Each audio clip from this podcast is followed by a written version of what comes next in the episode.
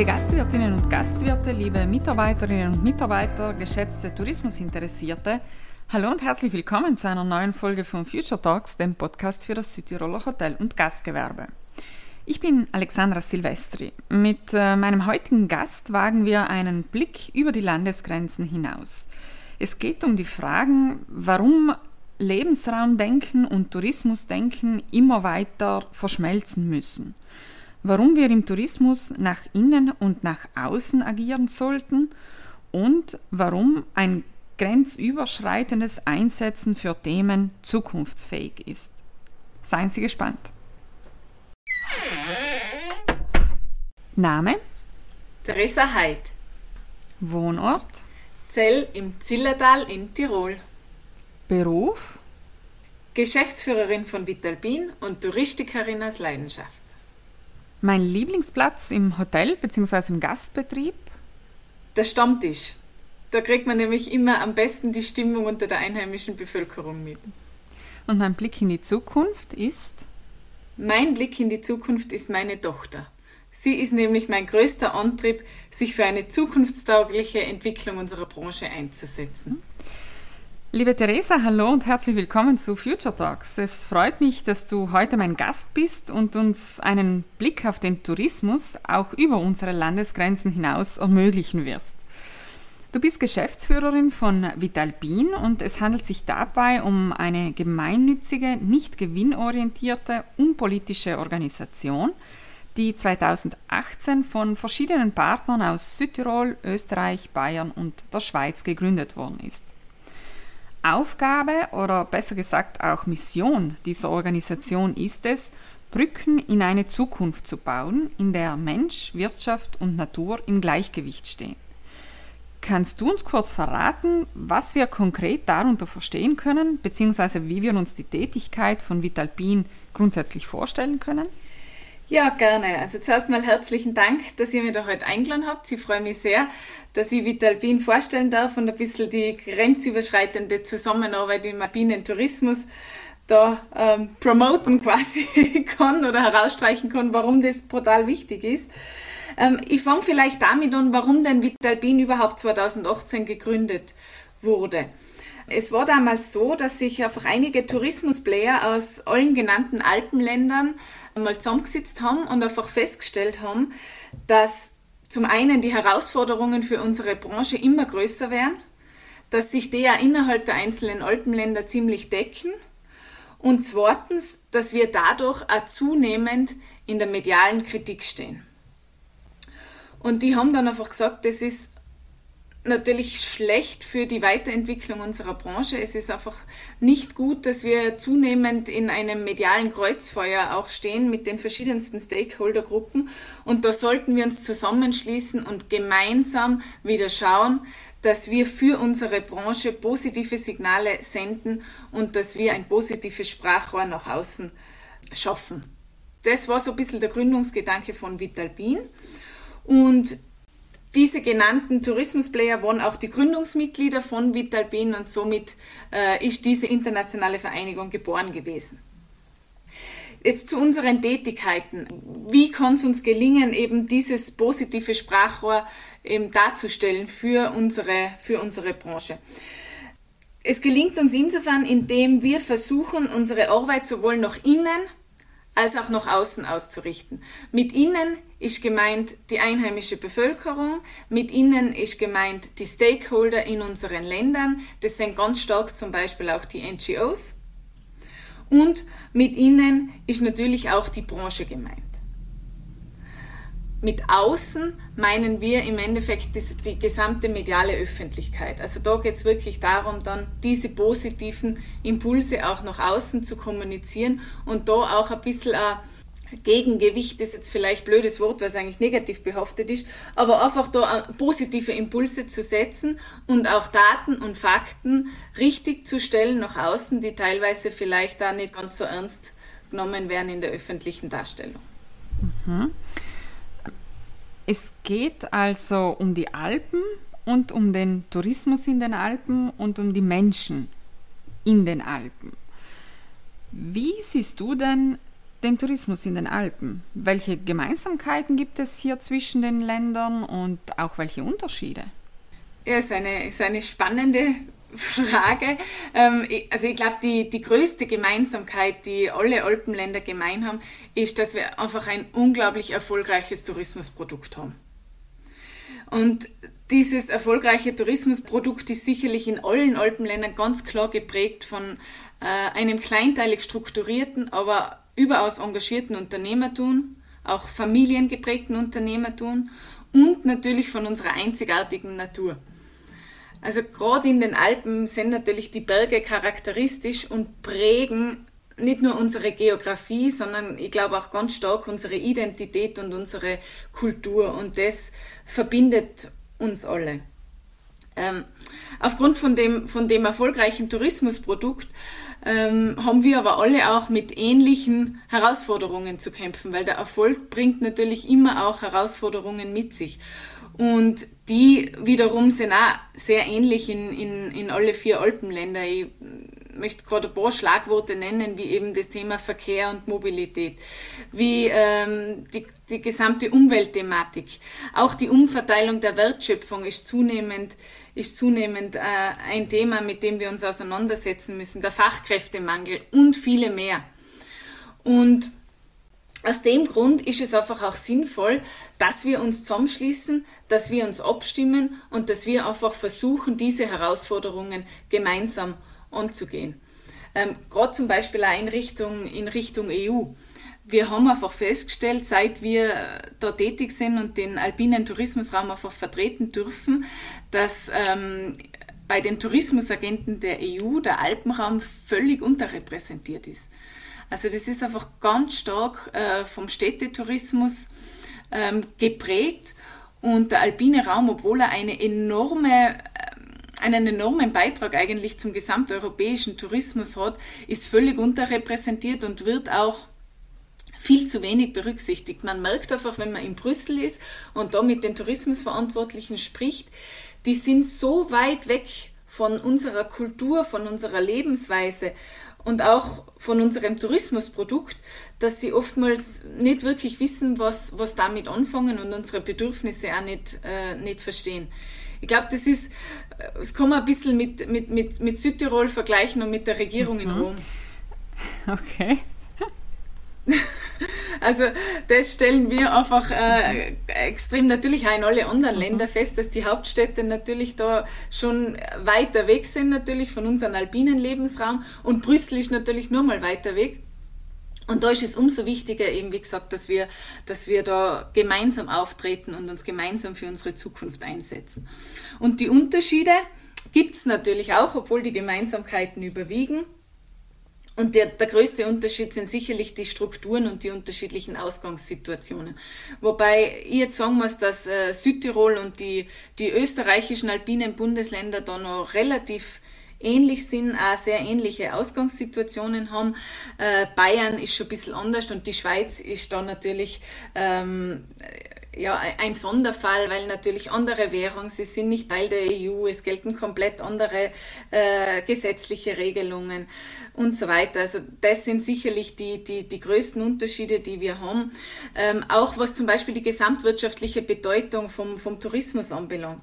Das ist natürlich in Südtirol und auch in die alpinen Bundesländer Österreichs ist das natürlich massiv. Da ist der Tourismus einfach äh, einer der wichtigsten Wirtschaftsfaktoren, wenn nicht der wichtigste in Bayern und in der Schweiz ähm, schaut, schaut das Ganze schon anders aus. Und das wirkt sich natürlich auf die Tourismuspolitik auf die Tourismuspolitik aus. Und wir haben natürlich auch andere, andere, andere touristische Strukturen und andere Quellmärkte. Also die Schweiz und Bayern sind zum Beispiel extrem stark vom Binnenmarkt geprägt, die Schweiz zusätzlich von, von einem internationalen Tourismus und Südtirol und die alpinen Bundesländer in, in Österreich äh, sind ganz stark vom Nahmarkt geprägt und, und vor allem natürlich von, von Deutschland. Mhm, mh. Du hast es davor schon angesprochen, äh, und zwar die, die Wichtigkeit, auch diesen alpinen Raum gemeinsam zu äh, repräsentieren, vor allem auch in, in Brüssel zu repräsentieren. Ähm, macht es darüber hinaus aber überhaupt Sinn, also gemeinsam länderübergreifend an einer gleichen oder ähnlichen, an einer gemeinsamen Strategie zu arbeiten? Oder wäre es jetzt sozusagen egoistisch gesehen für die jeweiligen Länder nicht sinnvoller, in die eigene Marke zu investieren und diese zu stärken? Mhm. Es ist sicherlich eine spannende Frage, aber also ich, ich muss da ganz klar sagen, nein. Also es macht auf alle Fälle Sinn, sich da zusammenzuschließen und, und, und sich gemeinsam Gedanken zu machen. Und ich glaube, man muss da einfach ein bisschen unterscheiden. Die Marketing- bzw. die touristische Werbesicht ist da natürlich eine andere. Wobei ich auch da der Meinung bin, dass es nicht unbedingt sinnvoll ist, dass jeder seine eigene Suppe kocht ähm, und, und, und nur äh, ein Kirchturmdenken herrscht. Ähm, aber das ist, das ist sicherlich anders zu betrachten. Was Vitalpin ja macht, ist nicht klassische Tourismuswerbung für den alpinen Raum, sondern wir ähm, kümmern uns um, oder, oder wir wollen uns um das große Ganze kümmern und da vor allem nach innen wirken. Und, und da macht es absolut Sinn, dass man sich zusammentut, weil wie ich vorher ja auch schon gesagt habe, die Herausforderungen, vor denen wir stehen, egal ob das jetzt Südtirol ist, ob das Tirol ist oder Bayern ist oder auch Graubünden zum Beispiel, die sind sehr, sehr ähnlich. Und es, es kann ja zum Beispiel sein, dass jetzt in Südtirol eine Lösung für eine Herausforderung gefunden wird, die genauso gut für alle anderen Länder funktioniert. Und dann ist es einfach sinnvoll, sich auszutauschen, Good Practice Beispiele zum Beispiel auch zu teilen und einfach eine gemeinsame Sprache, gemeinsame Argumente nach außen hin äh, zu entwickeln. Das ist was, wo Vitalpin sich ganz stark engagiert, weil wir einfach merken, äh, wir sind nur stark in der Außenwahrnehmung, wenn wir mit wissenschaftlich fundierten und mit abgestimmten Daten und Fakten argumentieren. Und da ist es einfach auch unser Anliegen, dass wir da vor allem nach außen hin ähnlich argumentieren, gerade was die gemeinsamen Herausforderungen zum Beispiel betreffen. Kommen wir jetzt zu einem, zu, zu einem anderen Thema. Eine Säule, die bei Vitalpin in die verschiedenen Überlegungen einfließt, sind die Menschen. Du hast sie davor auch schon ähm, genannt. Damit gemeint sind dann ja sowohl die Gäste als auch die Bevölkerung, vor allem aber auch die Tourismustreibenden selbst. Welches sind die Gemeinsamkeiten dieser drei Zielgruppen, wenn es um den Tourismus geht und welches sind die unterschiedlichen Sichtweisen? Ja, ich glaube, die, die, die Gemeinsamkeit ist einfach der Lebensraum, in dem wir uns bewegen. Und das ist was, was, ähm, was glaube ich, für die zukünftige Weiterentwicklung auch unserer Branche extrem wichtig ist, ist, dass wir wegkommen von, eine, von einem reinen Tourismusraum denken und einem Lebensraum denken. Ich glaube, das muss einfach verschmelzen. Und diese genannten äh, Gruppen, die bewegen sich alle im selben Lebensraum. Und es ist wichtig, dass die Konzepte und die Produkte, die wir auch in unserer Branche entwickeln, dass die für alle funktionieren. Und ich, ich bin der festen Überzeugung, ähm, dass es, ähm, dass es in, in, künftig einfach immer mehr verschmelzen wird und dass einfach touristische Produkte genauso ihren Sinn für die einheimische Bevölkerung haben müssen um da einfach diesen Ausgleich und dieses Gleichgewicht zu schaffen. Und das ist das, was du eingangs erwähnt hast. Es ist dieses Brückenbauen zwischen Menschen, Natur und Wirtschaft. Das sind ja im Endeffekt die drei, die drei Säulen der Nachhaltigkeit. Und es wird uns nur gelingen, ein erfolgreiches Tourismuskonzept auch zukünftig aufrechtzuerhalten, wenn wir alle drei Bereiche in einem Gleichgewicht ähm, halten und nicht ein Bereich einfach komplett die, die Oberhand gewinnt.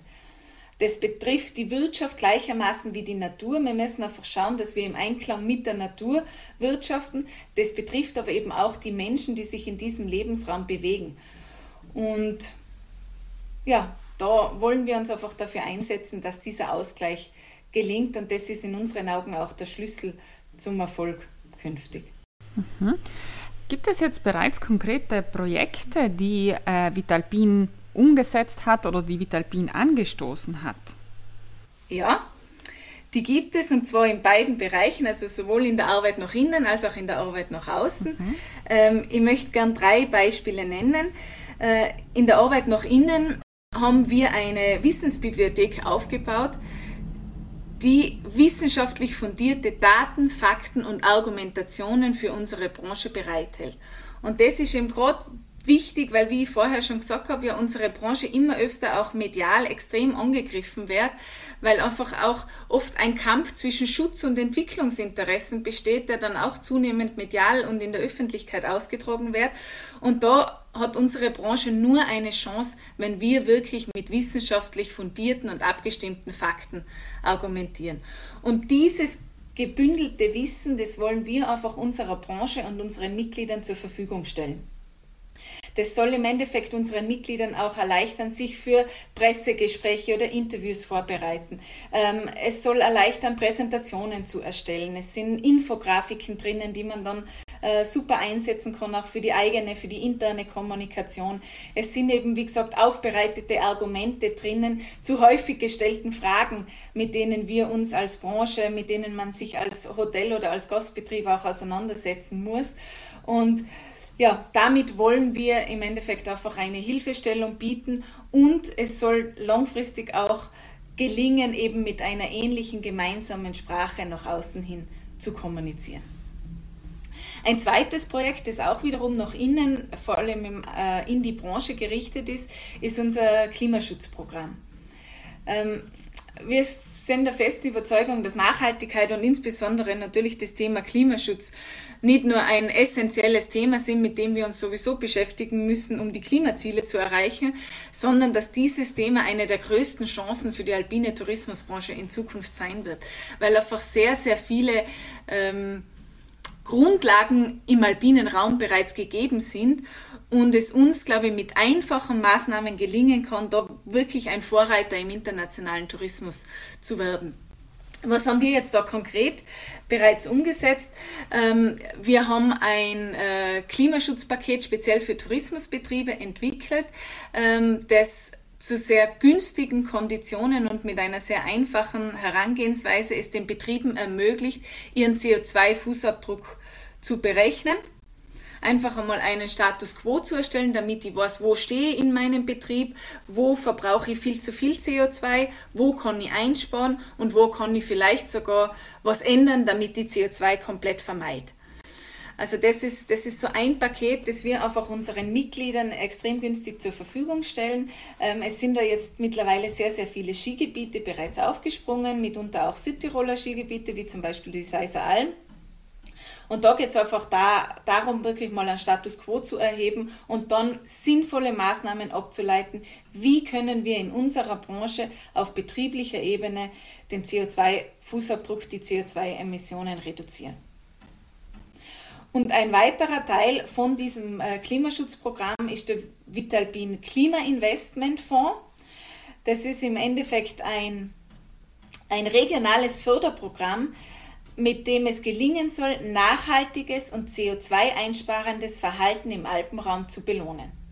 Also konkret heißt es, dass Betriebe, die sich im Bereich Klimaschutz engagieren, die bereits Maßnahmen umgesetzt haben, die ihren CO2-Fußabdruck reduzieren, dass die einfach mit Fördergelder subventioniert werden und es ihnen dadurch ermöglicht wird, hoffentlich noch weitere Maßnahmen umzusetzen und somit erstens eine Vorbildwirkung im gesamten Alpenraum zu erzielen und eben auch diese regionale, nachhaltige Kreislaufwirtschaft bei uns in den Regionen anzuregen. Mhm. Also können sich auch einzelne Tourismustreibende bzw. einem Tourismustätiger äh, direkt auch an Vitalpin wenden? Ja, das ist, das wäre Sinn und, und Ziel eigentlich von Vitalpin, dass sich wirklich einzelne Tourismusplayer zu einem großen ganzen Netzwerk zusammenschließen. Okay. Weil je stärker wir sind, je mehr äh, Tourismusbetriebe sich unserer Vereinigung anschließen, umso stärker wird auch unser Gewicht in der Außenkommunikation und auch auf EU-Ebene.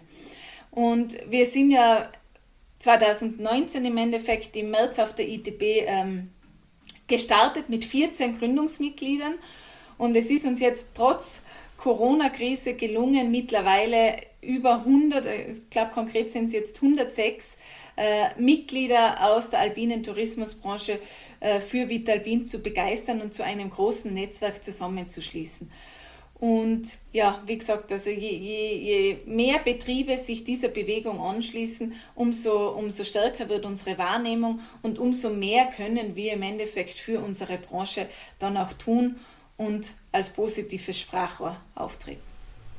Mhm.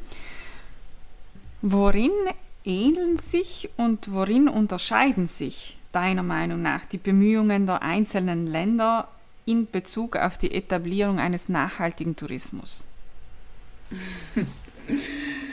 Das ist eine, eine interessante Frage, die gar nicht so leicht ähm, zu beantworten ist. Und ich glaube, man, man muss unterscheiden zwischen wirklich der, der Länderperspektive aus Destinationssicht und der betrieblichen Ebene.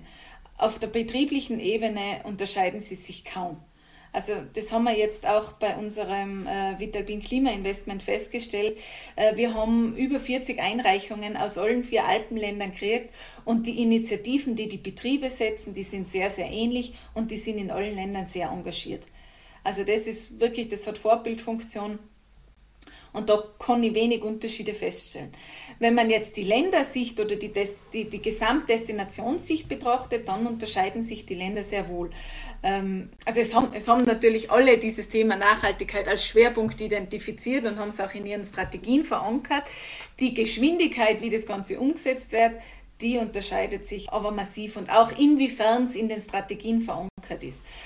Und was, was man da einfach jetzt, wir haben uns das dann angeschaut, ja, was sind die einzelnen Strategien und was wird schon umgesetzt. Und da muss man ganz klar sagen, da hat die Schweiz jetzt unter den vier Alpenländern sicherlich eine, eine Vorreiterrolle eingenommen mit ihrem Sustainable-Programm, das sie ja heuer lanciert haben und das einfach wirklich für alle Schweizer Betriebe eine Dachmarke im Endeffekt darstellt und auch für alle Gäste eine verständliche Zertifizierung dann bietet. Weil wenn man sich vorstellt, es gibt äh, nur im Alpenraum 140 Siegel bzw. Zertifikate für Tourismusbetriebe. Also da blicken weder die Tourismusbetriebe durch, noch kann da jemals ein Gast im Endeffekt herauslesen, ja von diesen 140 Siegeln, welches ist jetzt da, dass das auf meine Bedürfnisse zugeschnitten wird und sind die wirklich alle vertrauenswürdig etc. Und da hat die Schweiz jetzt natürlich mit der Bündelung all dieser Zertifikate zu einem Sustainable Label sicherlich ähm, ein sehr gutes Best-Practice-Beispiel gesetzt. Ähm, natürlich haben es auch die anderen Länder in den Strategien verankert, wobei in Österreich und in Deutschland äh, noch keine konkreten Umsetzungsschritte gesetzt wurden. In Südtirol ist die IDM ja auch dabei, ein, äh, einen Nachhaltigkeitsindex zu erarbeiten und das macht in unseren Augen natürlich extrem Sinn und wie gesagt, da sind dann die Schweiz und Südtirol sicherlich in einer Vorreiterrolle, was den alpinen Raum anbelangt. Mhm. Die Zeit, äh, liebe Theresa, läuft und läuft. Eine letzte Frage würde mich äh, noch interessieren. Welches Bild hast du, wenn du an den Tourismus in zehn Jahren denkst? Da, da, da bräuchte ich jetzt eine Glaskugel, gell? Ja. ja. Die ist leider gerade kaputt. Die wäre hilfreich. Die wäre jetzt hilfreich.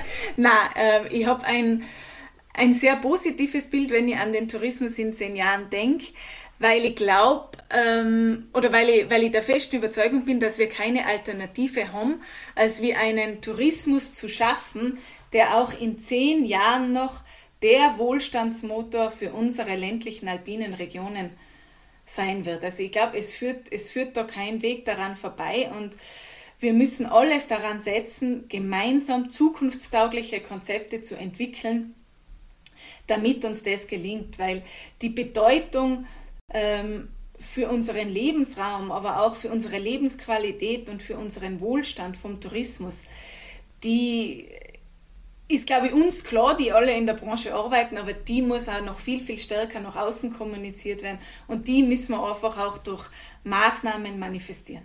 Mhm.